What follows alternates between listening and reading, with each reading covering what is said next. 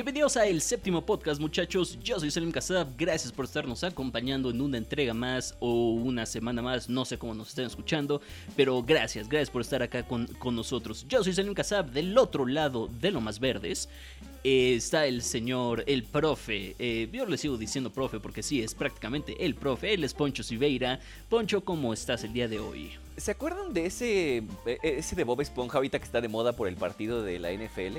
De señor doctor profesor Patricio. Bueno, el doctor es el doctor, yo soy el profe, entonces necesitamos un señor nada más y bueno, este no sé, hola, buena, buen día, buena tarde, buena noche, lo que sea, donde sea que nos estén escuchando. Gracias por estar en el séptimo podcast. Este, como bien lo dijo el doctor, yo soy eh, Poncho Siveira. Un gusto estar con ustedes nuevamente en esta discusión sobre cine de autor. Nuevamente hablando de el maestro del suspenso Alfred Hitchcock. Ahora con dos de sus películas más icónicas. Todavía no llegamos a la mera, mera, mera, mera carnita, pero ya estamos empezando como a entrar a ese, a ese rollaco, definitivamente.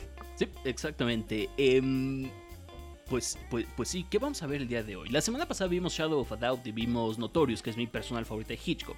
¿Qué vamos a ver esta semana? Esta semana, ¿sabes que deberíamos presentar las películas este, con nombres en español, con su nombre en español? Déjame ver si puedo encontrar el nombre. conozco el nombre en español de una de ellas, me falta, déjame encontrar el nombre en español de la otra, que no estoy, no estoy seguro. Justo vamos a hablar de Rope, una de las más famosas películas de Hitchcock, 1948. Y también vamos a estar viajando seis años al futuro con Rear Window, bueno, seis años después de Rope, ya saben, ¿no? Este, Rear Window, entonces, Rope y Rear Window son las películas de hoy, como bien les decíamos la semana pasada o la entrega pasada. Ya te tengo eh, el nombre de, estas películas. Rope, en español, bueno, en México y en España se le llamó La Soga, como bien habíamos, habíamos dicho, pero en Argentina, Poncho, se le llamó Festín Diabólico. ¡Ay, no, qué maravilla! Güey, esos son mejores que los de España. Este está mejor que un canguro en apuros. Es ah, increíble. Lo amo. Increíble ese, ese nombre. Gracias por tanto, pibes. Gracias. y este Rear Window es la ventana indiscreta. No hay mucho, no hay, no hay chiste. tiene sentido, pero. Claro. Aún así. Sí, porque ventana trasera ayer decíamos que era como. No, no. O sea, sí, pero no. No, no. Entonces, este, pues, pues bueno, ya lo saben, estamos analizando la, filmografía de Alfred K. Hitchcock desde la perspectiva del cine de autor. Esta semana estamos continuando ahora con Rope y con Rear Window. Entonces, vámonos de, de lleno, Poncho, porque si no se nos va a hacer tarde y nos vamos a aventar la última medio de sopetón. Entonces, pues vamos a comenzar con Rope. Es correcto. ¿Qué te pareció Rope? Que sé que, fuiste muy fan. Eh, de hecho, ah, es un bold statement, pero hasta ahorita creo que ha sido mi, mi fab. Ok.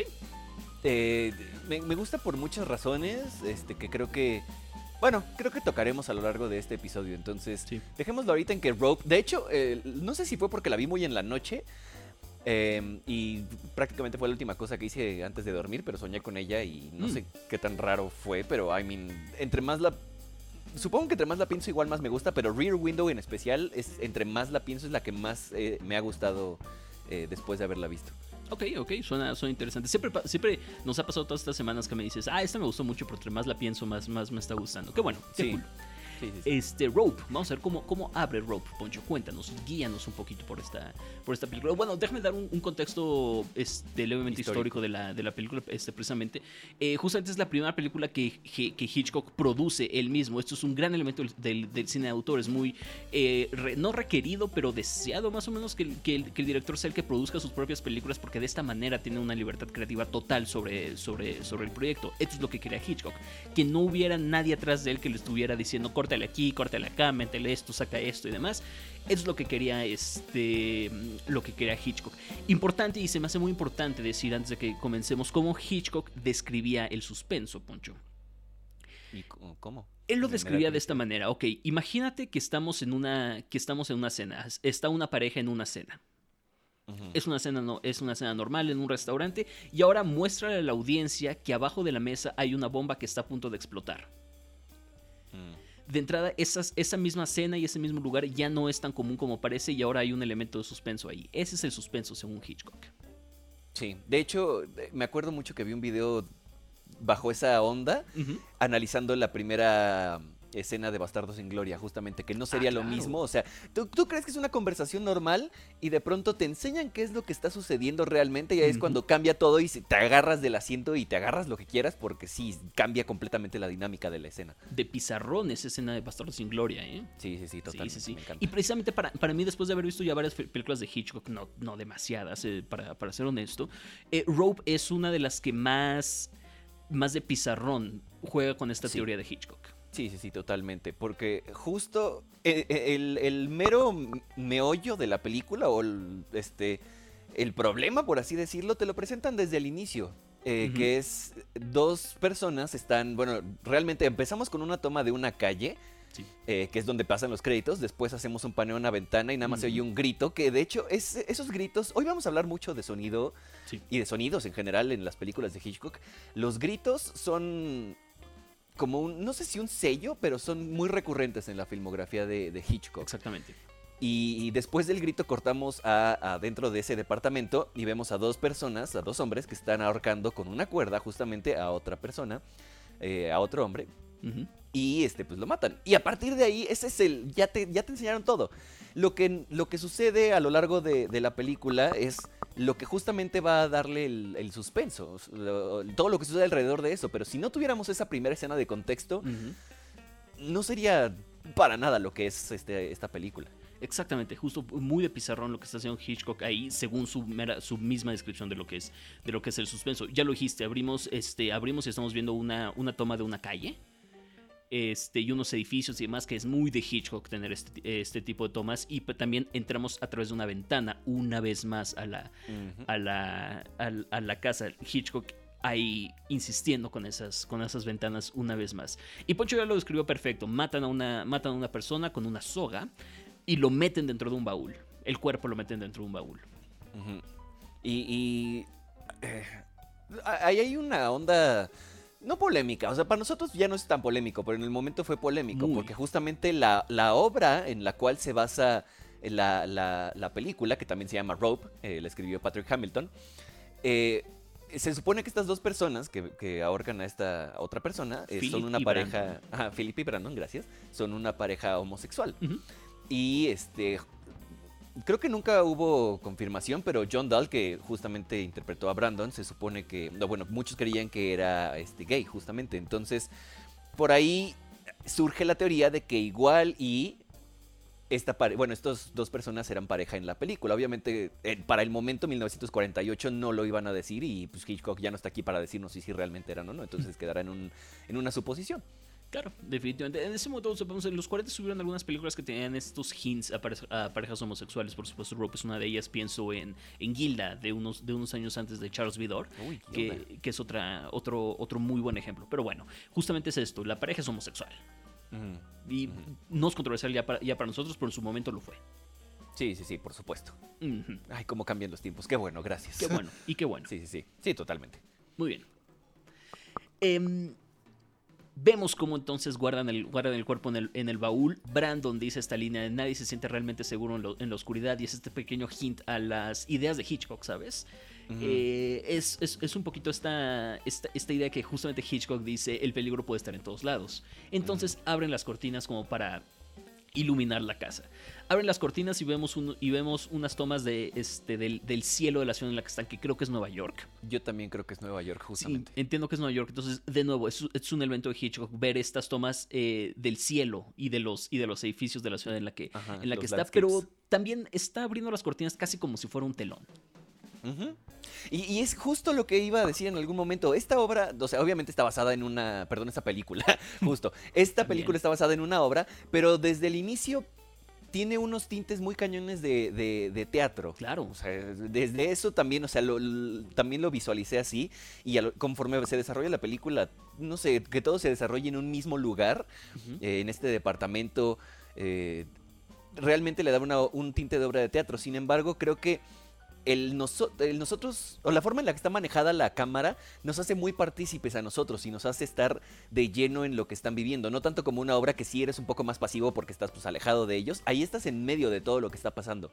Y lo curioso, no lo curioso obviamente, pero lo eh, interesante es que Hitchcock te va llevando por donde él quiere. Ya estaremos platicando de algunos ejemplos muy claros, porque para empezar, esta película tiene la intención de ser eh, un plano secuencia, así como sucedió con Birdman en este, lo que hizo Lubeski y demás.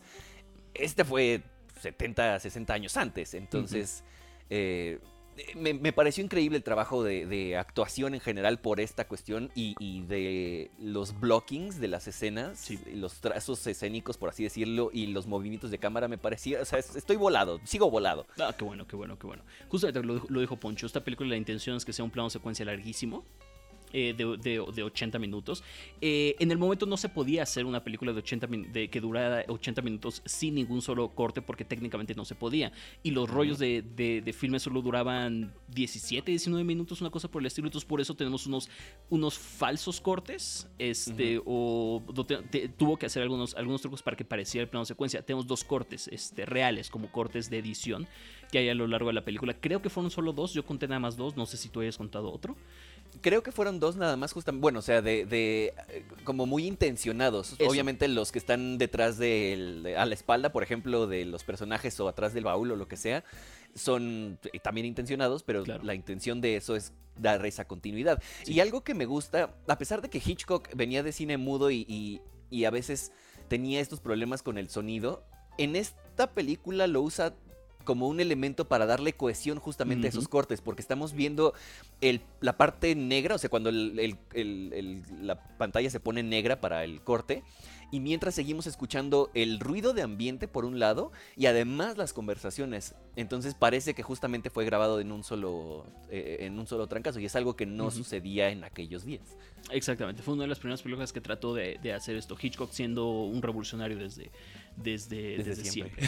sí, es, es, es, verdad. Entonces vemos como Brandon se le ocurre esta idea, porque están, están a punto de, de, hacer una fiesta ahí en ese departamento, una fiesta para mostrarle a un profesor, me parece, unos libros de primera, de primera edición. Mm, creo que era al, al, papá del que acababan de matar. Al. Ah, es verdad, sí, señor. Es, verdad. Porque el, al profe, el profe se supone que él era el que lo iba a entender. Que, que era el que, el que Ah, de hecho, lo querían reclutar de alguna manera, pero no lo hicieron porque, porque no tenía las agallas para hacer algo realmente. Simplemente le gustaba el concepto, pero no lo haría. Llegaremos a ese, punto justamente con, Rupert. Entonces, sí, justamente querían mostrarle unos libros al papá de, de pues, la víctima del, del homicidio. Entonces iban a, hacer una fiesta invitando a, a varios amigos y demás. De cierto momento, o sea, y entonces Brandon tiene esta idea de servir la comida encima del baúl donde está el cuerpo, nada más como para agregarle un poquito de, sabor al, homicidio, ¿no, Poncho? Eh, me gustan mucho las conversaciones que tienen Brandon y Philip al principio, ya mostrando sus personalidades, pero además desde aquí, eh, y se lo decía Salim en ese momento en lo que lo veía, o sea, el humor de Hitchcock ya no eh, sigue siendo medio, medio mencillo, por así decirlo, medio este, simple como en algunas otras películas, pero ya tiene un, chirris más de refinación. Eh, o un mucho más de refinación en algunos casos. Hay cosas que son muy refinadas y me encantan. Eh, y, el humor de Hitchcock va, progresando y sigue estando ahí, que es algo interesante también, que el maestro de suspenso sigue usando humor. Claro. Justa, justa, justa. Eso, justa, justamente. Entonces, sí, justamente están. Eh, el chiste hoy, ellos están planeando el, homicidio perfecto. Y es una, es una idea de la que Hitchcock iba a regresar durante varias de sus películas a lo largo de su, filmografía. Y este, pero empezamos a entender cómo, eh, esta pareja y, Brandon, que es la, parte fuerte de la, de, la, de la pareja, en realidad, muy en el fondo, quiere que lo atrapen porque quiere que alguien se dé cuenta del intelecto y de que ideó todo este homicidio y wow, qué, qué inteligente eres al haber hecho esto y que lo admiren por haber creado toda esta, toda esta escenografía, por así decirlo.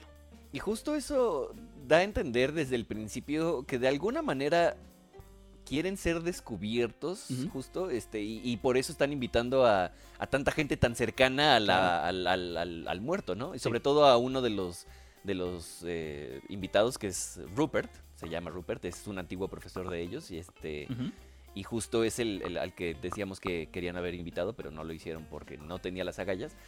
Y entre él y Brandon tienen una conversación bien interesante a, eh, la mitad de la película, más o menos.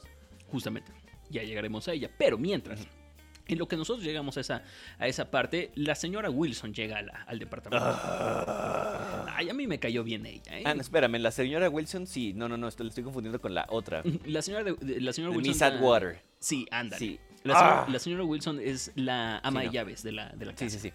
Ya. Este que que justamente llega y luego, luego es, es, de cierta manera una, una, figura materna que está poniendo Hitchcock, Hitchcock en, esta, en esta película. Entonces, este, que de hecho hay dos, justamente Mrs. Atwater. La señora Atwater y la señora Wilson, las dos son, fungen como una, como una especie de figura materna que, que iban a tener un poquito estos elementos que Hitchcock pondría, pondría en las madres de ser sobreprotectoras, ser entrometidas este, en la vida de los demás y, y, otras, otras cosas. Este la señora Wilson llega y luego, se, empieza, se, empieza, a quejar de que, le, de que, que quitaron la comida de la mesa donde ella le había puesto y que no le había gustado eso. Pero pues bueno, no era su fiesta y demás. Sí, es, justamente ese medio quejumbrosilla este, y demás. Y por ahí justo Brandon y Philip hablan acerca de, que, de esconder la cuerda o que le hacen a la, a la, a la soga, lo que sea. Claro. Y dicen que no necesitan esconderla, ¿no? Es que es solo un, objeto común y corriente. Y de hecho, hay una. Esta, es una de las tomas que más me han gustado de toda la filmografía de Hitchcock. Porque encuadran ah, la puerta del lado izquierdo. Es una puerta de esas de cocina que no se no cierran por completo, simplemente van y vienen. Se Entonces la dejan. Exacto. La dejan correr y se ve. Se abre casi. Perfecto para, para ver cómo Brandon está escondiendo la cuerda en un cajón y cómo la deja caer. O sea, eso es preciso, es preciso, es, eso es precisión y es ingenio, es todo. Me encanta esa, esa toma. Eh, esa, toma también me encanta y, debía haber puesto una, una, una, nota por acá porque también es súper, eh, súper emblemática y muy, o sea, está ahí, no, no te la puedes perder. Sí, no, totalmente. Sí, total, totalmente. Em, em, menciono justamente lo que decía Poncho hace rato, que van a invitar a, Rupert a la, a la, fiesta, que es este profesor que, tuvo Brando en la universidad, y que hablan como Rupert tiene esta idea de que de que el asesinato es un crimen, eh, pero un privilegio para, para algunos. Entonces, a través de esto, alrededor de esta idea y de esta frase es que construyen todo este homicidio este Brandon y Philip.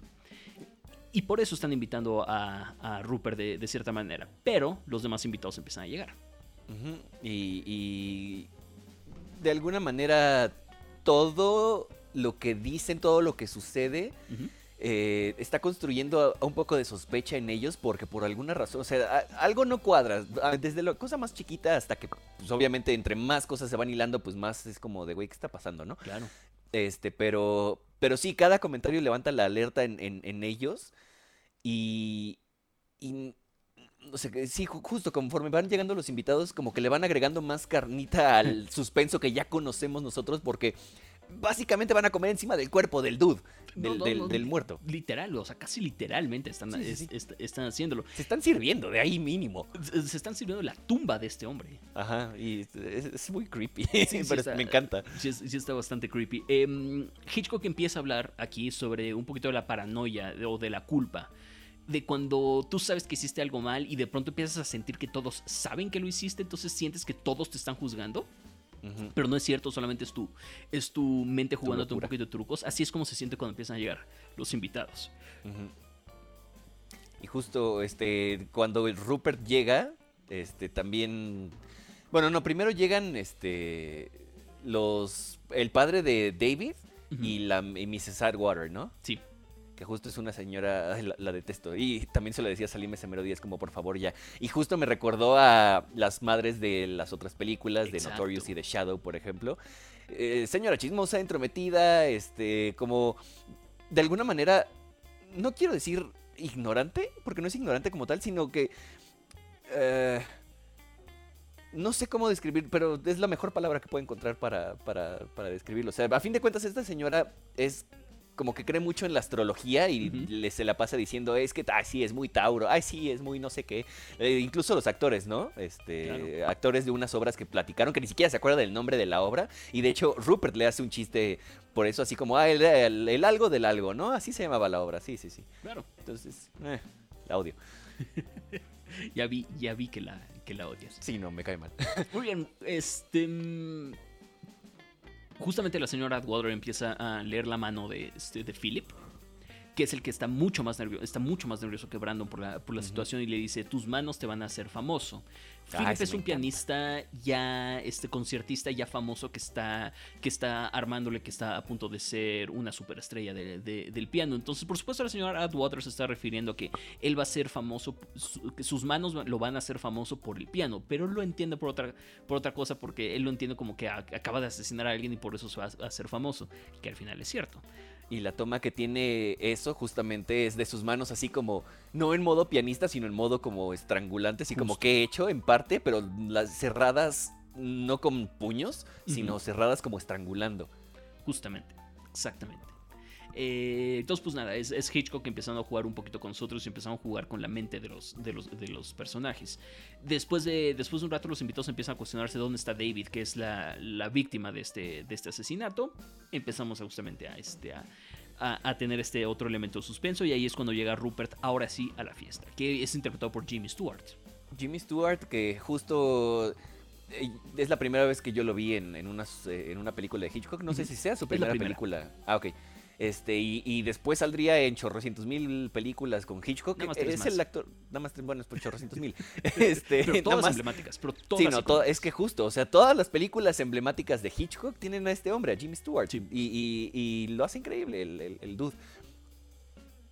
Sí, exactamente. De, em, empiezan a comer. Y aquí es lo, que decía Poncho Cerrato, están comiendo encima del cadáver de David. es una cosa súper creepy. Pero lo estás, o sea, está hasta divertido como lo pone Hitchcock, ¿sabes? Sí, o sea, es parte del humor refinado, justamente. O sea, ya no es tan in your face, sino que igual y te puede dar risa si lo entiendes, si lo captas. Si no, no hay bronca. O sea, de, todas formas, eh, vas a estar muerto de, de, bueno, de tensión, del suspenso, ¿no? Claro, exactamente. Y justo eh, siguen, y aquí es donde empiezan los, los cortes del falso plano secuencia. este, incluso me acuerdo mucho que justo cuando está este, hablando la señora Atwater con Philip, es uno de ellos, este, porque me quedó muy grabada esa parte. Y, y me parece muy interesante también, no sé si es pantalla verde o es realmente una escenografía detrás en el mural, bueno, en la, ah, ventana. Es escenografía. Es escenografía. Es que me, me parece muy, muy interesante también ver cómo va avanzando la tarde-noche a través de esa, de esa escenografía, de ese landscape de, Manhattan. Claro, y, de hecho el mismo Hitchcock dice que esa fue la parte más difícil técnicamente de la película, hacer que, que el cielo que estás viendo de Manhattan esté anocheciendo, y ahí es como está eh, dejando pasar el tiempo. olvídate de así, planea la, la, la, escena, el blocking, los movimientos de cam. No, la escenografía. No, este hombre está. Ah, bueno, estaba, ya no está. sí, no, estoy súper estoy, de acuerdo. Em, Brandon empieza a contar la historia. Una historia de cuando Philip estranguló a una gallina. Philip reacciona como violentamente diciendo, no, yo nunca hice eso, yo nunca estrangularía a una gallina, yo nunca estrangularía nada. Y ahí vemos un primer corte, un segundo corte más bien creo. Eh, según yo ese es el, primero, pero o sea, el punto es que sí es el corte agresivo, porque estás en esta onda de seguir a todos los personajes, el corte agresivo hacia Rupert y cómo la cámara se queda ahí mientras el resto de la conversación está sucediendo. O sea, no estás viendo a la gente que está hablando, sino que estás viendo a Rupert reaccionar a lo que están diciendo. Y empieza a hablar de cómo eh, ellos podrían estrangular, o sea, se podrían estrangular entre ellos. Exactamente. Eh, entonces aquí es donde Rupert como que se da cuenta que hay algo raro y entonces aquí es donde empiezan las sospechas. Todavía no sospecha, por supuesto, que, que, mataron a alguien y la fregada y demás, pero aquí es donde se dice, ok, está pasando algo raro, esa reacción. Y es que él conoce la historia, además, esa historia de, la gallina. Claro. Entonces, por eso sí es, por eso la reacción es como de, ¿qué? ¿Por? Y me encanta su reacción, además. Claro, no, no, no, y Jimmy Stewart lo hace increíble. Sí, no. Lo hace espectacular.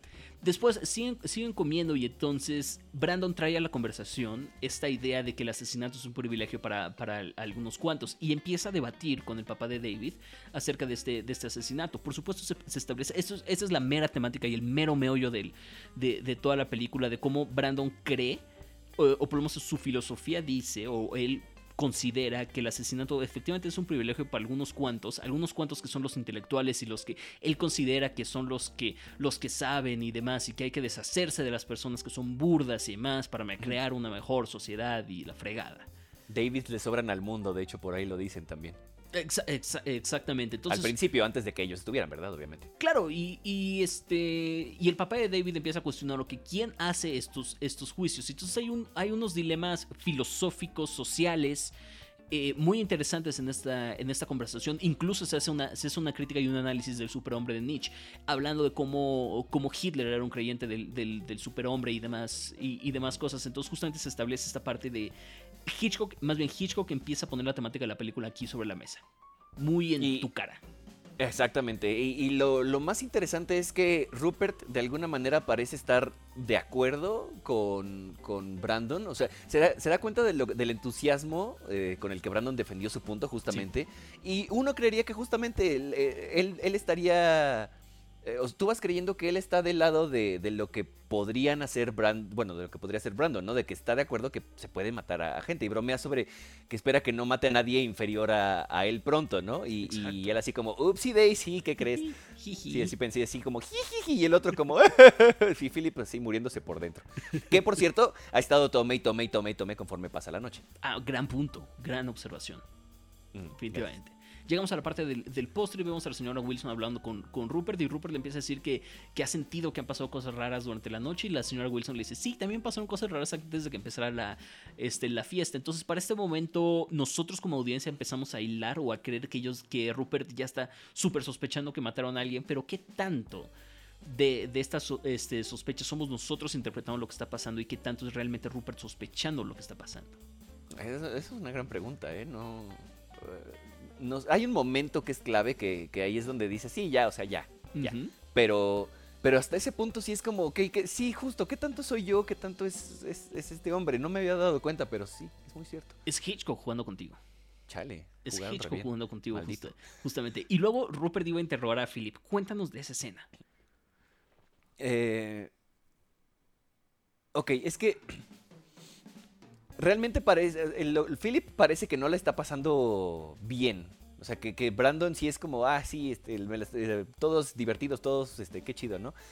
Em, y le hace preguntas. Philip está en el piano, intentando tocar. De hecho, toca bastante fuerte y no deja este, hablar a Rupert de alguna manera. Y Rupert le dice que no le, eh, no le gusta, o más bien que le intriga mucho cuando la gente no responde a las preguntas, porque le está haciendo una pregunta. Eh, y después de eso no me acuerdo qué sucede exactamente. Pero, o sea, sé que es un diálogo que igual ahí es como de. Igual, eh, Rupert te sigue sospechando. Claro, es, simplemente levantar más, más sospechas y más dudas. Sí, y Rupert diciéndole, me, he dado cuenta, es la segunda vez que me mientes. Me mentiste con lo de la historia de la gallina, porque yo estuve ahí, conozco la historia de la gallina, y acabas de mentir otra vez diciendo que no hay nada, que no hay nada extraño. Entonces, de nuevo, es Hitchcock jugando un poquito contigo y, preguntando qué tanto de esto estás interpretando tú y qué tanto está interpretando Rupert en realidad. Y después, justo lo que decían de no escondamos la soga, ah, pues Brandon llega con los libros que le van a dar al papá de David. Exacto. Este, así como en plain sight, y hay un close-up a los libros que, amarrados con la cuerda. Eh, para que lo veas y te quede clarísimo. Rupert se da cuenta de, esto. Y es otra vez como de, mmm, ok, ok. Mm, qué interesante. como. Hmm. Y por ese momento ya termina la. O, empieza a terminar la, fiesta y los invitados ya se están. Ya, ya se están yendo. Y entonces vemos una, una. Esta es mi parte favorita de toda la película. Como la señora Wilson empieza a levantar todos los platos, todas las velas, todos los manteles del baúl donde está el cuerpo de, David. Nuevamente la conversación está sucediendo a nuestra derecha y no estamos viendo a la gente, sino que estamos viendo a, a Miss Wilson ir y venir con todas las cosas y como la, parte de las botellas de champán en, la fiesta en, Notorious, así es como que, de pronto faltaban menos, menos, menos. Así lo hace, pero en un plano secuencia. simplemente lo deja correr. Así la señora está yendo, viniendo y de pronto parece que ya va a abrir el baúl. Rupert le dice, ah, para meter los libros. Y Rupert le dice, ah, no, déjame ayudarte, ¿no? Con eso. Y está a dos de levantarlo. Y en eso llega Brandon así como, ah, no, no, este, no, no te preocupes, no, esto, todo está bien, este, y mañana lo, lo hacemos, ¿no? Y así. Y de nuevo, Rupert es como de, eh, ¿por? O sea, nada más voy a guardar unos libros. Pero, y pues hay más sospechas, ¿no? De nuevo, ¿qué tan... ¿Qué tanto está jugando Hitchcock con nosotros? No sé, yo ya no sé en qué punto dejó de jugar conmigo y en qué parte era real. O sea, ya, ya, porfa. Para, este momento ya los, los invitados sospechan que, que, David está desaparecido y ya está generando alarma, entonces es cuando se van los invitados y Brandon y Philip se sienten ya victoriosos. Porque sí, justo. Y eh, hay, eh, la parte en la que ya es muy claro que Rupert sabe qué onda es cuando les están dando los sombreros, Miss Wilson les está dando los sombreros. Y este a Rupert le da el suyo, se lo pone y es como, ah, no, este no es el mío, ah, no, no es el tuyo, ah, jaja. Este, creo que cuando se lo quita, ve adentro del sombrero y la cámara hace un close-up a eso justamente y ve las iniciales de David. O sea, bueno, es DH, si no me equivoco, de, algo por el creo. No importa. Eh, DK, David Kentley se llama. Ándale, justamente. Entonces ahí es cuando dices, no, ya, ahora sí, ya sabe, o sea, ya, ya, ya, por favor. Porque si no, pues ¿qué hace un sombrero? ¿Qué hace un sombrero con las iniciales de K ahí en el, en el este, closet, no? Entonces, ok, agarra su, su sombrero, se va, dice que todo bien, y justamente Brandon y Philip se sienten victoriosos. Aún así, Philip sigue medio edgy porque uno ha bebido y dos, pues acaba de pasar todo lo que acaba de pasar y, toca la parte siguiente del plan que pues ya es llevarse el cuerpo a, un río, me parece que lo van a aventar. Exactamente. Pues, sorpresa, sorpresa. Em, Rupert se va, ellos se sienten victoriosos, lo acaba de decir Poncho, pero de pronto tocan la puerta otra vez y se dan cuenta que es Rupert. Y aquí es donde ya incluso Brandon ya se pone nervioso. Philip ya está, o sea, pero que se muere. O sea, ese hombre no sé cómo no se murió ahí de un infarto. Sí, sí, sí.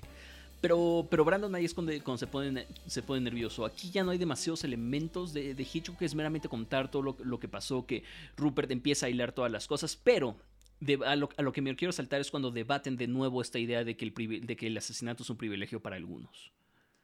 Me acuerdo mucho que eh, o sea, creo que hay un momento en el que a Rupert le cae el 20 de todo lo que sucedió.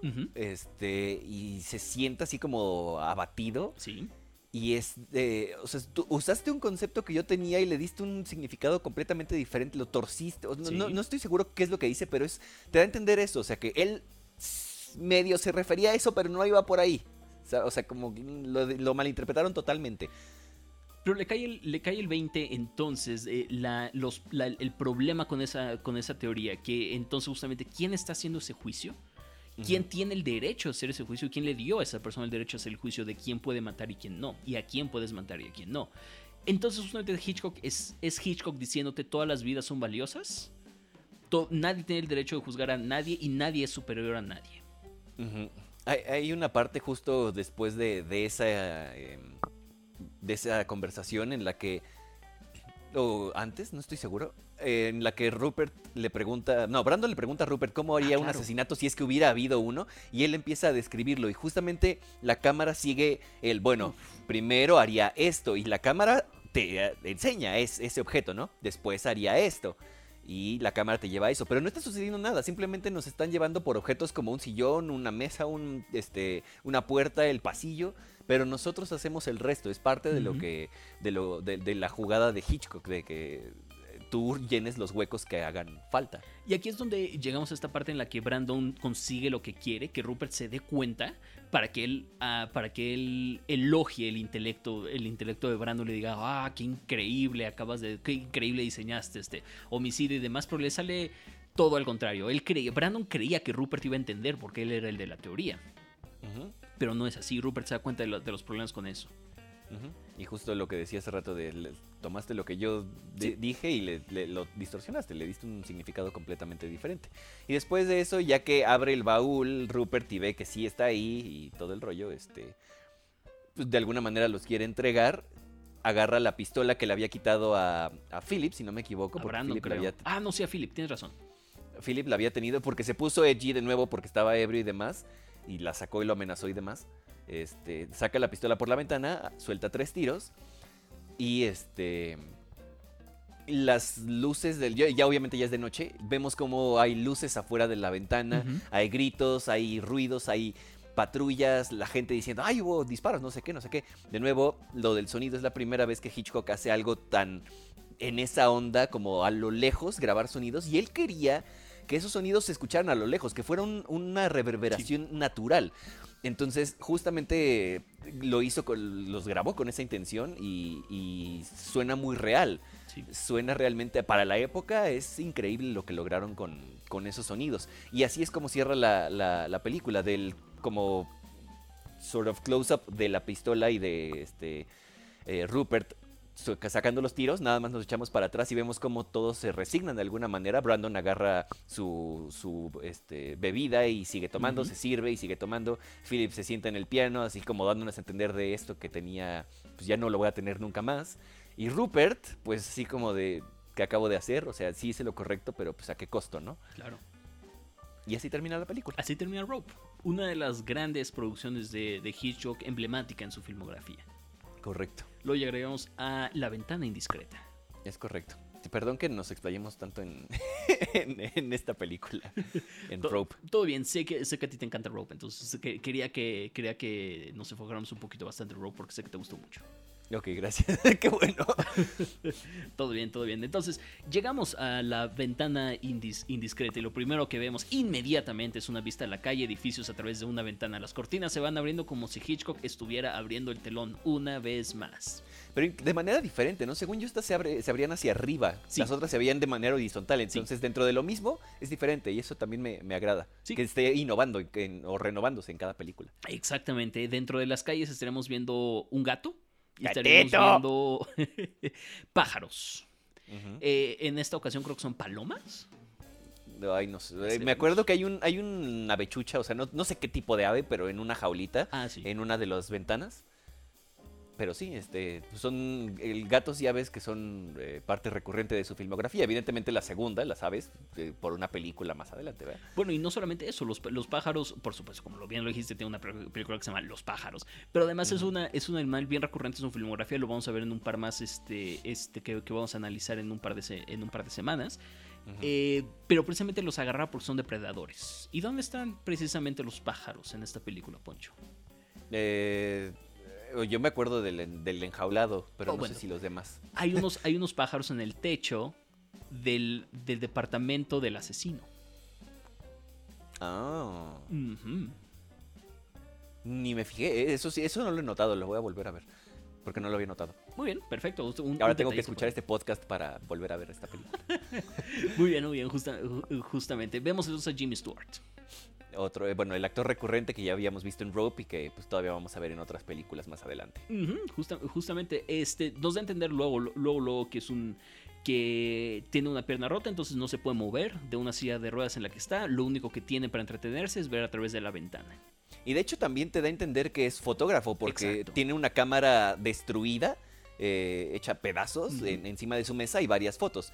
Entonces lo que ahí lo vacilando, ves el, el yeso ves la cámara y es como, ok, igual y algo le pasó que pues, este, mientras tomaba fotos, ¿no? Y en efecto, después te lo confirman en una llamada que no es exposición necesariamente, porque tú ya lo sabes. Tú ya sabes, o ya lo estás intuyendo de alguna manera. Entonces, de nuevo es esto de Hitchcock dejándote pensar, dejándote eh, que tú te des cuenta de las cosas y no necesariamente te las pone en tu cara. Exactamente. Y eso me, fascina también. Es, es, lo que decíamos. Él es muy visual porque venía de la, de, cine mudo. Entonces sigue aprovechando al máximo este recurso.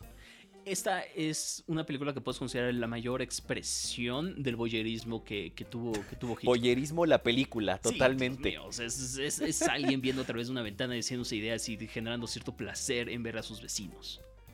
A través de una ventana. ¿Cómo, es boyerismo la película?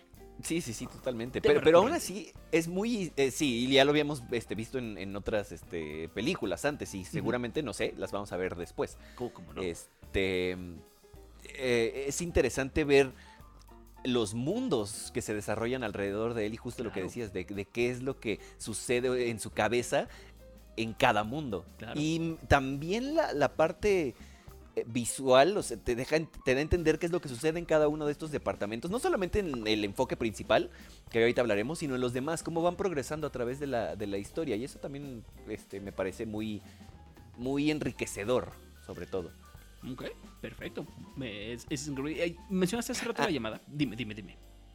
Este, sí, antes de... Es que justo en esa toma inicial, eh, los sonidos, de nuevo, todavía no, no voy a hacer como mucho énfasis en algunos, porque sí hay muy específicos, pero em, nuevamente son los sonidos de cuando alguien está gritando se escucha a lo lejos, cuando ah, está el pájaro se escucha el pájaro, pero también a lo lejos, es un diseño de sonido muy bien hecho que para la época de nuevo era una cosa impresionante. Hitchcock, a pesar de que eh, era de alguna manera... Mm, es que no, es clásico de nuevo, este, pero se apegaba mucho a sus raíces. No le decía que no a las innovaciones tecnológicas, a implementar cosas siempre y cuando le, la historia se viera beneficiada, se viera enriquecida. Claro. Y eso es algo que mucha gente hoy en día no entiende en cine comercial, en cine grande. O sea, que hay cosas que no necesitas hacer porque no enriquecen a la historia. Y en este caso, Hitchcock lo hace para enriquecer a la historia. Para, para, e incluso tiene cosas muy sutiles de las que ahorita vamos a hablar que son increíbles y que realmente le dan un extra a la historia. Claro. Grandes puntos ahí que estás, que, que, estás tocando por ahí. Y en la llamada que tiene con su jefe, él habla del aburrimiento, que está muy aburrido y que no tiene nada y que no tiene nada que hacer. Esto va a ser un elemento importante a lo largo de la película. justo eh, el aburrimiento ligado con el hartazgo, o sea, como de ya, güey, por favor, sáquenme de aquí, por favor. De hecho, él le pide al jefe así de, oye, sácame a donde sea, no sácame a tomar foto. No, güey, tienes este, la pierna rota, no friegues. Sí. Este, y este hartazgo, ¿qué es lo que hace también con nuestras mentes? Como nuevamente, como en Rope y en otras películas, Hitchcock juega con eh, nuestra mente, con lo que pensamos y con el suspenso que está sucediendo en, la película. Claro. Claro. Eh, unos minutos después llega Stella, que es la, la enfermera que está cuidando ahorita de, de Jeff, que es nuestro personaje principal. Y ella es la que funge como esta figura materna en la, en la vida de Jeff, entrometida, tratando de, estar, o sea, medio mandona con, con Jeff y que le habla, le habla acerca de, que quiere que se case con, con Lisa, que es la novia de Jeff. Y también, igual que en otras, o sea, lo que decía, no es que sean ignorantes, pero vamos, no es una forma de pensar muy común, porque de nueva cuenta dice, si yo presiento el peligro, ah, ¿cómo lo presientes? Dice una cosa este, aberrante, ¿no? Una, una cosa maravillosa, pero eh, de nuevo no es como algo probado, algo, pero, algo científico, algo tangible, algo este, con hechos, solo, you algo externo, no sé. Entonces, de nuevo, comparte esta, esta, otra, esta característica con otras madres. Claro, justamente. Jeff le dice que no está listo para casarse o él no se siente listo para casarse y entonces empiezan a discutir un poquito de cómo los tiempos han cambiado y cómo antes la gente se casaba y cómo era diferente los tiempos. Hitchcock está hablando un poquito acerca de, ahora, de nuevo, los, lo, el cambio de los, de los tiempos, que es una idea con la que jugó muchísimo en Shadow of a Doubt. Y de alguna manera la presentó en, en, Rope. Ah, sí, como no. Sí, un poquito. Este, y eh, eh, da a entender le da un mood muy ligero a la, película. Este principio es muy tranquilo, es muy casual, muy del día a día, por así decirlo, ¿no? Como, bueno, día a día dentro de lo que cabe de una persona que está encerrada en su departamento sin poder este, moverse porque tiene la pierna rota. Y empieza, y lo empezamos a ver en su pequeña rutina, empezar a ver a los vecinos y empezar a él mismo está sospechando de cosas que pueden ser completamente naturales y completamente normales. Él las empieza a ver raras. Y ahí es donde empieza, donde nos damos cuenta que el aburrimiento y el hartazgo está empezando a tener una, eh, está empezando a jugar un poquito con la mente de Jeff. Fíjense cómo en, se fija, se empieza a fijar mucho en un departamento que parece que un eh, señor eh, está peleando con su mujer, o que como que la mujer no lo valora. Eso es lo que parece, ¿no? Mientras se pelean, mientras están estas peleas, este, que van a ser el enfoque de, de la película, hay sonidos de como por ejemplo patrullas, este, sonidos de, creo que eran perros ladrando, o sea, son sonidos molestos, es ruido a fin de cuentas. Eh, eso, le, eso apoya mucho lo que estás viendo, lo que estás viendo de la pelea, no sé qué. Porque no te deja, a fin de cuentas el sonido te, también te, te puede hacer bolita, te puede dar a entender que algo no está bien. Y sin salir de los sonidos ambientales de las patrullas y demás, Hitchcock te está poniendo un subtexto también, o te está apoyando lo que estás viendo tú en pantalla. Contrario a lo que vendría después, eh, más adelante en la película. Ahorita llegaremos a eso, pero me pareció un punto este, interesante que no me había dado cuenta en la primera y de pronto es como de si es cierto. Súper importante. Muy bien justamente vemos entonces llegar a Lisa, que es la, novia o la pareja de Jeff en ese, en ese momento, la interpreta Grace Kelly, que es este, bueno, pues es Grace Kelly, es una de las, de las rubias que es un elemento importantísimo de Hitchcock que creo que no habíamos hablado y me sorprende. Sí, sí hemos hablado de, sí, ah, estoy, o sea, sí estoy seguro que las hemos mencionado. Súper. Grace Kelly, una rubia, no solamente importantísima en la carrera de Hitchcock, sino en, general en Hollywood, es de las rubias más emblemáticas de la historia de Hollywood. Es correcto. Sí, sí, sí. O sea, este, To Catch a Thief, este, obviamente Rear Window, High Society, este, todo. todo, lo que ha hecho, todo lo que ha hecho Grace Kelly en la, en la historia. Pero bueno, Em, por la ventana, este, estamos viendo entonces, mientras están tomando vino, se pueden cenar y demás, mientras están ah. tomando vino, dímelo. De nuevo, ventana. O sea, ventana a la película. Sí, boyerismo la película y ventana la película. La película se llama Ventana, ¿verdad? Ventana y discreta. Sí. Sí, sí, sí, O sea, esto, esta es una de las máximas expresiones de los elementos recurrentes de Hitchcock que están aquí meramente, o sea, por naturaleza en esta película. Sí. Y vemos no entonces. perdón, no, entiendo cómo no era su película favorita, o sea, que era Shadow. Pero bueno. Bueno, él, él, tampoco decía que era Shadow. Este. Ah, eh, que, por alguna razón la gente entiende que es Shadow, pero que no, no, no era Shadow. No estoy seguro cuál haya, cuál haya sido entonces, porque yo también tenía la idea de que era Shadow. Mm, ok. Sí, pero en una entrevista él dijo que no. Entonces voy a, voy a buscar un poquito más a fondo. Hitchcock. Sí, Alfred, come on. Sí, come on, man. échanos la mano, no seas así. la mano, sí. Queremos analizarte bien, no seas así. Entonces, este, Lisa habla de cómo, de cómo este, podrían casarse y el futuro que pueden tener. Y entonces queda claro, obviamente, que Jeff no quiere casarse, pero Lisa sí. Entonces, hay una pequeña. Hay, hay problemas ahí entre ellos, entre esa, en, esa, en esa relación de pareja. Problemas, es correcto. Sí. Este. Eh, justo parte del, parte del problema que tiene Jeff es que, es que Grace Kelly, bueno, que, que Lisa es demasiado perfecta para, e, para él y que y justamente hablan de que él tiene una vida, él puede llegar a tener una vida muy difícil porque es un fotógrafo que viaja por el mundo y que a veces tiene que comer, no puede comer tres veces al día y demás y que Lisa no se va a poder adaptar a esta, esta vida porque ella es demasiado perfecta y ella tiene esta vida como de, de influencer o socialité y demás. Entonces, influencer en los 50. Sí, socialité, más bien, sí. Sí, sí, sí. No, no, me, gustó, me gustó. Pues, de alguna manera viene siendo similar. Y es y también, o sea, para dejar ya más claro, el más claro no podría ser al final cuando ya están comiendo y es como de, ay, bueno, ya te voy a hacer de cenar, ¿no? Eh, me, me acuerdo mucho que dice que no te gustó la cena. No, no, no, todo lo contrario. Está perfecta. Sí, digo, no lo exagera tanto, pero sí es como, o sea, ¿qué más quieres? Hasta la cena es perfecta. Sí, exactamente. Es perfecta, como todo es perfecto contigo. Sí, sí, sí. Básicamente de esa, de, esa manera. Eh, Lisa, después de que se, después de que pelean, se va enojada y se queda Jeff solo en el, en el departamento. Y es cuando escucha el grito de una mujer, igual a como, lo, como lo escuchamos el grito de David al principio de Rope, y un cristal rompiéndose. Y justo eh, esa noche empieza a llover, vemos un hombre misterioso con un portafolio en el departamento que les decía justamente que están peleando estas personas y lo de los ruidos. Ese hombre se va con su portafolio metálico y este pasa más tiempo y me encanta cómo Hitchcock hace ver el paso del tiempo tan sencillo, o sea, con un reloj, con un eh, corte a negro y luego volvemos, etcétera. Eh, el reloj nuevamente es un elemento recurrente, esa parte me, gusta mucho y vemos al hombre regresar, entra al departamento y demás. Este hombre parece ser un señor que discutió con su esposa en la tarde porque justo lo está viendo este, este Jeff. Vuelve a salir del departamento una vez más y Jeff empieza a hacerse sus ideas de, ah, ¿qué está pasando? Algo está raro aquí. Sí, sí, sí. Porque ya no está la esposa además. Es correcto. Y el, el, dude estaba, pues justo lo del portafolio, ¿no? Y, de pronto empieza también a cambiar algunas cosillas en el departamento, recibe llamadas, este... De larga distancia, además. De larga distancia, sí. Me encanta que se fija, o sea, eh, eh, tiene los binoculares, que pues, uno diría, sus binoculares, y obviamente tiene su, su super lente para poder, este eh, enfocar mucho más lejos que los binoculares y ve en la marcación del teléfono, ah, es de larga distancia. O sea, el boyerismo a la película, maldito. Boyerismo a la película, justamente. o sea, ¿qué más quiere? Bueno, ya es que me encanta, no, no sé.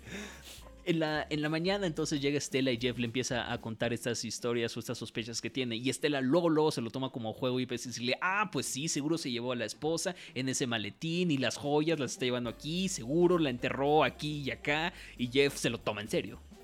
Empieza a generar más, este, más sospechas en él. Y vemos entonces como un perrito empieza a olfatear justamente unas rosas que están por ahí. Y a Jeff le llama mucho la atención esto. De, de, hecho, creo que antes ya habíamos visto, o en ese momento, este al señor que está cuidando las rosas o estaba como ah, haciendo algo en el jardín y le dice al perro, llégale, fuera. Y se va, ¿no? Y luego, luego el perro vuelve a olfatear las rosas y, este... Y, pues nada, nada más se queda ahí, ¿no? Pero ves al perro que... Te cuentan la historia del perro de alguna manera. Ves el departamento en el que viene, este, en el que vive, junto con sus dueños, este, cómo lo bajan, cómo va, viene, y tú dices, ah, pues el perro, ¿no? Qué chistoso el perro ahorita dices que chistoso el perro. Ahorita dices que chistoso el perro. Al rato no vas a decir que chistoso el perro, ¿verdad? no. en la noche regresa, regresa Lisa al, departamento con, este, con, este, con Jeff.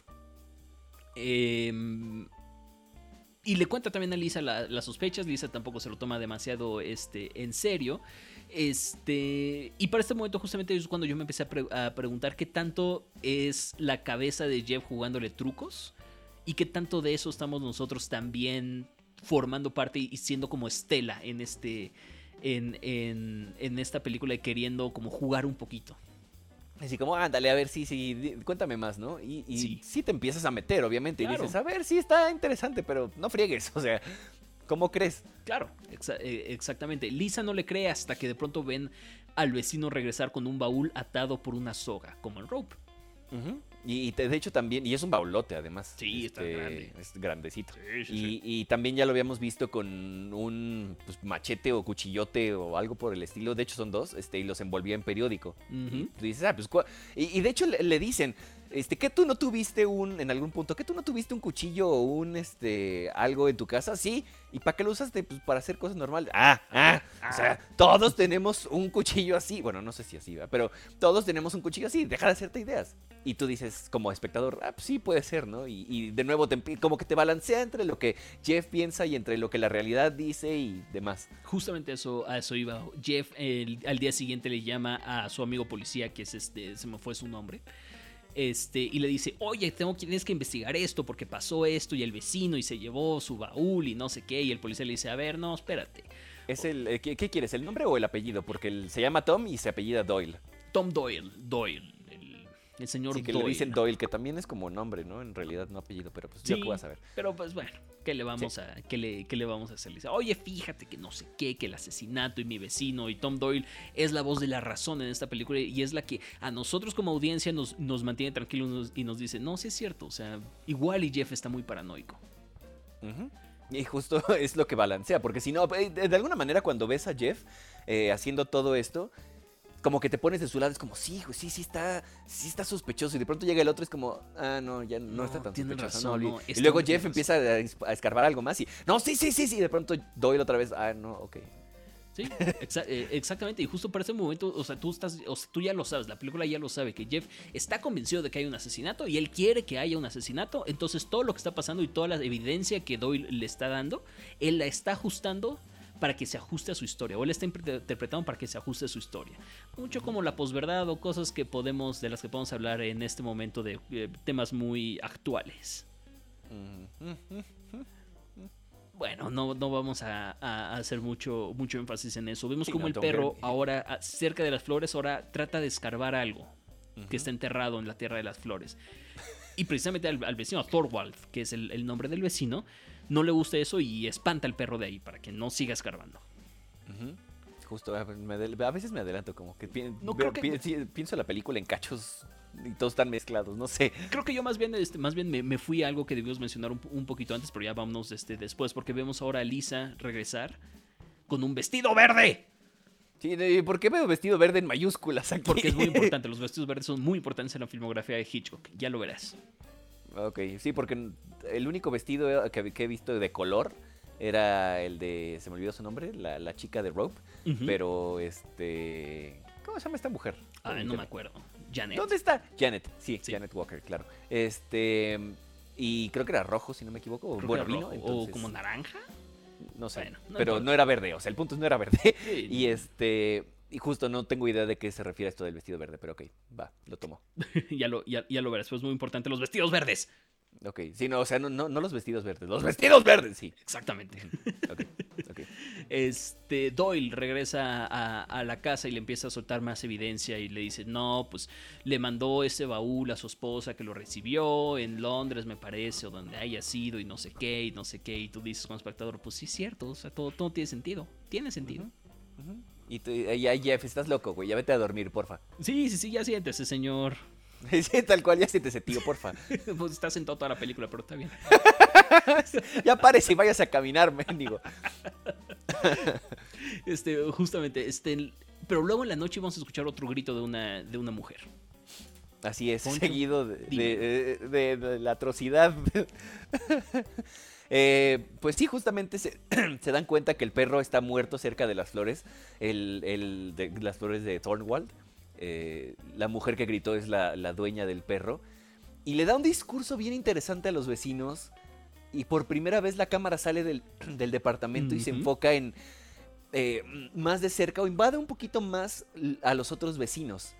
Nuevamente la, parte del sonido muy bien hecha con ese espacio eh, apropiado y en cada una de las de, los planos. Pero además, cómo nos. Cómo, cómo, nosotros invadimos esa privacidad de alguna manera, o más la privacidad de los vecinos. Aunque siento que no, no es tan invasivo, tan, tan transgresor, por así decirlo, que, lo que, las veces que, que lo hacemos con Jeff. Y algo que me gusta de la cinematografía de esta película y que es donde ya empieza, empezamos a ver lo que se le llama el, montaje de Hitchcock, como con estos elementos, es como si Jeff voltea a un lado, la cámara lo que sigue. O sea, vemos cómo voltea y la cámara lo siguiente se enfoca a eso. Luego Jeff voltea a otro lado y la cámara va a eso. Eso siento que es súper transgresor y súper invasivo. Y es parte del montaje de Hitchcock. Obviamente lo haría de diferentes maneras en otras películas.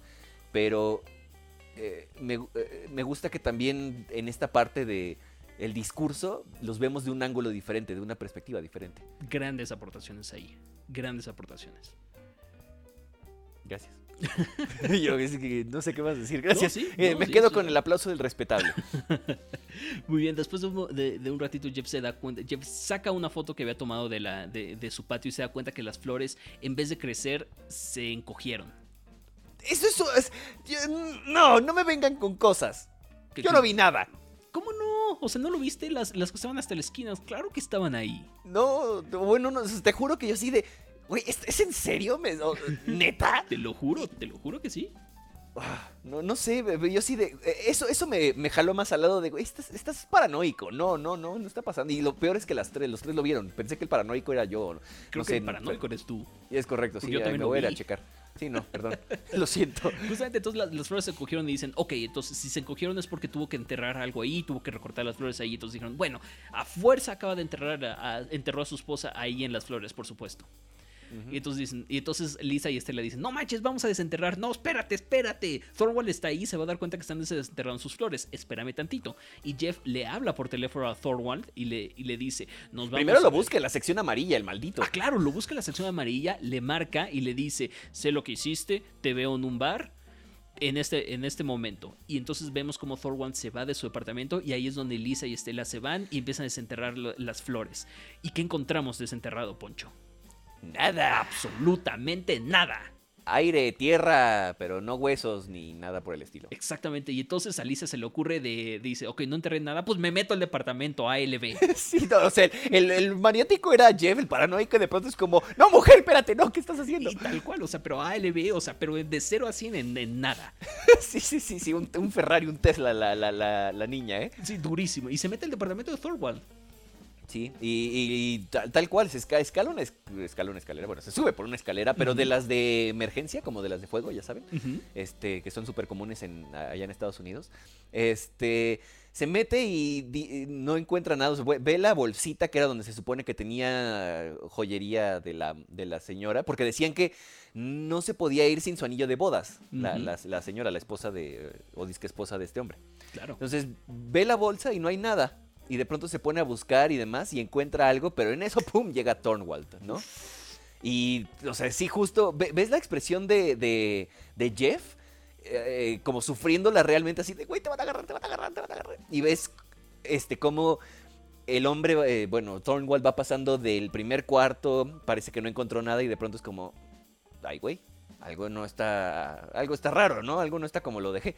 Este, entonces sigue hasta el último cuarto y de pronto ve a, Lisa. Lisa, sí, sí, Sí, sí, sí. Ok. Y ahí es cuando justo empieza como a forcejar así de qué haces aquí, Ah, no, yo, yo venía de visita, no, me perdí, este, no, no, yo, no, quería estar aquí, ¿no? Sí. ¿no? Y entonces... ¿Quién eres tú? ¿Quién soy yo? ¿Quién soy yo? ¿De dónde vengo? ¿Quién soy? Ay, qué filosófico, me voy, bye. Y no, el, el Thornwald no la deja ir, eh, empiezan a forcejear. De nuevo, sonido, ¿Qué es lo que está sonando de fondo en esta parte, doctor? ¿Se acuerda? No me acuerdo. una canción que compuso uno de los vecinos, este que ya mm. empezaba. Vemos la historia de este vecino, me gusta mucho. Vemos la historia del vecino que empieza como un pianista frustrado. De hecho, ahí está el cameo de Hitchcock en esa película. Ah, es como el papá o el tío, no sé, que está arreglando el reloj. Él es un músico frustrado y poco a poco empieza a progresar su historia, empieza a escribir y demás. Y creo que es en este punto cuando ya está componiendo con una banda completa y la canción se llama Lisa. Pero es muy, es muy eh, contrario a lo que estamos viendo, la parte del sufrimiento de Jeff y del forcejeo, a lo que estamos escuchando. Porque lo que estamos escuchando es una canción eh, es, muy, no, no, romántica, pero es muy tranquila. Es, es piano con, acompañado de, una banda, pero es música muy tranquila. Entonces crea esta sensación de aún más peligro. O sea, si nos pusieran una música estilo Jaws, estilo tiburón, obviamente sí estarías tenso. Pero en este caso la disrupción genera mucho más tensión que, una, que una, un mood este, musical de ese estilo. Y eso me fascinó también. Es muy diferente a lo que hace, es lo contrario de lo que hace eh, en el mismo departamento con los sonidos y ahora lo hace con música, pero sigue siendo música ambiental. Eso es ingenio y eso es fucking Alfred Hitchcock. Pues sí. Hitchcock, grandes aportaciones del señor de, de Poncho Severa el día de hoy, ¿eh? ¿Qué, le, está, rompiendo? Es que me gusta mucho el sonido de la cinematografía, entonces... Qué bueno. Qué bueno, qué bueno, qué bueno. Entonces justamente eh, llega la policía para, para, este, para rescatar a Lisa. Thornton se, se, da cuenta que Jeff es el que, lo está, el que lo está espiando y se va al departamento ahora de Jeff, ALB también. Eh, me encanta cómo hacen eso también, o sea, que muestra el anillo así de sí, sí tengo el anillo, no me lo quedé y Thornwald se, así como que a quién le está diciendo, ah, con que tú. Exactamente. Y entonces Thornwall va a, este, al departamento de, Jeff, encuentra a Jeff. Voy a hacer una aportación más antes de que sigas porque está muy buena esta parte. Este, Jeff se esconde en las sombras. Eh, para pues, así de, ay, sí, en las sombras sí voy a estar a salvo. En cuanto se queda quieto, escuchamos 37 mil pasos de Thornwall desde el, casi casi desde que entra al edificio hasta que sube a su departamento. O sea, generalmente uno no escucha estos pasos, pero ¿qué es lo que le aportan estos pasos a la historia? El dramatismo, el suspenso de que, ay viene, ay viene, ay viene. El resto es silencio. No necesitas nada porque nada más le va a aportar a la historia. Pero esos pasos, aunque sean exagerados, le van a dar muchísimo plus a esa parte. Ese es un gran elemento y de hecho déjame completarte un poquito porque ese es, un elemento que recuerda a, la, primera película de Hitchcock, o por lo menos la que él considera su primera película, que se llama The Lodger, que es una película muda, pero justamente para meterle intención y tensión a los pasos de una persona, que es el vecino que está arriba, genera, o sea, hizo para esa película, que es de nuevo muda, este, un, piso de, un piso de cristal donde pudiéramos ver al vecino caminando. Y así dio a entender los pasos en esa película. Ah, brillante, brillante. Sí, no. Excelso. Llega Thorwald al, al departamento de, Jeff después de que, lo, le, que le echa unos flashazos, literalmente unos flashazos para tratar de, alentarlo, este, alentarle la No, Juan, esos flashazos no, no, o sea, con un flash. con un flash, literal. Forcejean y básicamente lo avienta por la ventana a, a, Jeff. Pero esto Es, importante porque justamente este es un elemento este, recurrente de Hitchcock donde caídas de, lugares altos. Es un elemento este, importante y lo veremos la próxima semana. exacto, es lo que te iba a decir. Siento que eso es el tema de Vértigo. Más o menos, lo vamos a ver. Es muy importante en Vértigo, pero vamos, ya, ya llegaremos a, este, a eso. Entonces, se, revela entonces el, asesinato. Aquí es donde termina la película. Se llevan a Thorwald. Este, y pues nada, así cierra la ventana indiscreta. Que eh, siento que no tiene esa parte de los landscapes que tienen otras películas. ¿De acuerdo? simplemente es la calle y ya, pero no es como que los Alpes, no es este, Nueva York, no es San Francisco, etcétera. De acuerdo, de acuerdo contigo. ¿Qué te pareció La Ventana Indiscreta? Me, eh, esta es la película de la semana que entre más pienso más me gusta. Bueno, las dos. Pero como en las semanas pasadas, eh, bueno, no, realmente solo fue en la primera, creo. No sé. Es que siento que antes era como una me encantó y la otra me gustó mucho, nada más. Y en este caso creo que por diferentes razones, porque son, te lo decía, una es plano secuencia la película y el otro es eh, cortes, cortes, cortes, edición, la película. Claro, montaje la película. Montaje la, exacto. Entonces, eh, son muy diferentes y creo que eso es lo que hace que, que me gusten tanto las dos, que sean de alguna manera complementarias hasta cierto punto, a pesar de que tengan al mismo actor, pero... Em, Sí, lo, único quizás que comparten también es que suceden en un mismo apartamento. No sé si eh, tenga una especie de atención por lugares pequeños o como encerrarte o claustrofobia o algo por el estilo. ¿Sería como un elemento de, Hitchcock o nada más es en estas películas? Creo que sí, ¿eh? No lo había, no lo había pensado y creo que, y creo que sí, por lo menos en estas, en estas películas, Psycho también tiene un poco de esos, de esos elementos. sí, supuse que Psycho. Entonces, sí, sí, no lo había visto, pero es un gran. Andas on fire hoy. Ah, gracias. Ay, bueno, me gusta aportar algo al séptimo podcast, damas y caballeros. Siempre aportas algo. Qué hermoso, gracias. Y pues sí, este, eso es Rear Window y Rope esta semanita. ¿Qué vamos a ver la próxima semana?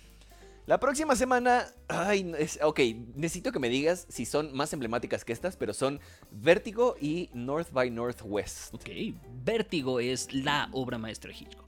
Es lo que, lo que he visto. Sí, es la tengo miedo. obra maestra de Hitchcock y es espectacular. Ok. Es, o sea, vamos, cuando alguien llega y me dice, Vértigo es la mejor película de la historia, yo no te voy a decir que no.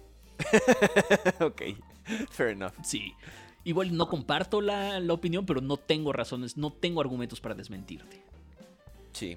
Y vamos a ver North by Northwest. Que ahí te va, Poncho. Yo nunca he visto North by Northwest. Ah, y entonces, es pues, clásica, es clásica. Pero, pues hay que verla. Exacto, sí, sí, sí, de acuerdo. Vamos a ver qué pasa. Ahora, Poncho, antes de despedirnos, porque ya nos alargamos, Dios mío, es, cada vez nos salen más largos estos podcasts. Ahí, es que cada vez hay más que decir, o sea... Es que estamos aprendiendo más de Hitchcock entre más lo estamos viendo. Es correcto. Pero bueno, antes de que nos vayamos, Poncho, y no te, no te había advertido de esto, te quiero mandar esta curva, esta, esta bola curva, de una vez. confírmanos, revélanos, cuál va a ser el director del que vamos a hablar en febrero. Mm.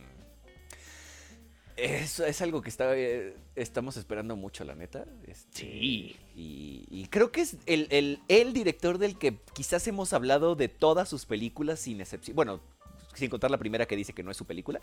Este... Hay un par más que no. No sé de cuál no hemos hablado, ¿eh? Pero... Ah, bueno. El chiste es que el señor maestrazo, uno de los mejores directores eh, trabajando actualmente, que oh, acaba de sacar una película magnánima, el señor eh, David Fincher va a oh, ser el director de febrero y vamos a... Todavía no sabemos qué película, de hecho tengo tareas, sí, cierto. este, vamos a estar hablando de varias de sus películas. De hecho estaría bien si alguien nos está escuchando. Así que, ¿qué películas les gustaría que habláramos de, David Fincher? Eh? Es increíble.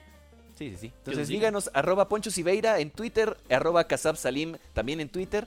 Em, y pues ahí estamos al tiro para platicar de cine y para si, si encontraron algún otro detallito que se nos fue en estas películas y en las pasadas de las que ya hemos hablado, pues díganos y, está, está buenísimo hablar de cine, siempre es bueno hablar de cine. Siempre es bueno hablar de cine. Poncho, muchas gracias por esta otra entrega eh, del séptimo podcast acá conmigo. Gracias, doctor. Para mí es un honor este, compartir micrófonos en este y en cualquier otro formato y, pues más hablando de cine. Gracias a todos los que nos escucharon. Buena, buen día, buena tarde, buena noche o lo que sea donde quiera que nos estén escuchando. Gracias. Gracias a toda la gente que nos estuvo escuchando. Esto es el séptimo podcast. Yo soy Sergio Casab. Nos estamos escuchando en la próxima entrega de donde estaremos y donde seguiremos hablando de la filmografía de Alfred Hitchcock desde la perspectiva del cine de autor. Próxima semana nos toca Vértigo, la gran obra maestra de Hitchcock y nos toca North by Northwest. Ya lo estaremos hablando. Yo soy soy Selim Poncho Siveira me acompañó. Muchas, muchas gracias.